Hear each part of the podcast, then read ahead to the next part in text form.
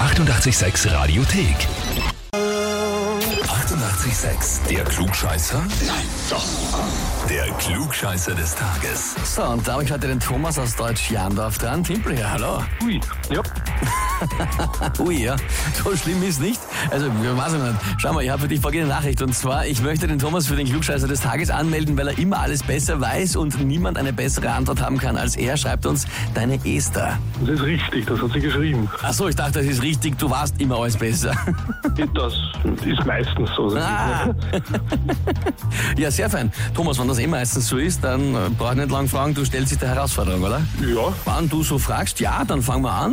Hugh Jackman wird heute 50 Jahre alt. Dem gratulieren wir mal. Ja, der große Wolverine hat natürlich auch sonst einige Rollen großer Schauspieler, aber auch ein Sänger. Und in einigen Filmen hat er auch selbst gesungen.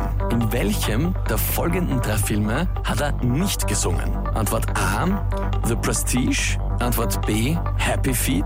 Oder Antwort C, Le Miserable. ich sag Antwort A. The Prestige. Sagst du ganz zielsicher? Ja. Thomas, was soll ich da noch sagen, wenn du schon so sicher sagst? Ja, vollkommen richtig. Das war der Film mit den Zauberer. Da ist nicht gesungen worden, sondern nur gezaubert.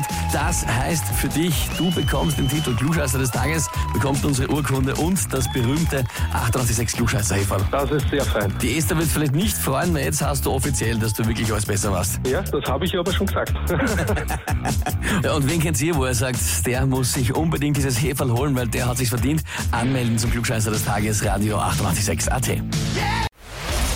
Die 886 Radiothek. Jederzeit abrufbar auf radio886.at. 886! 886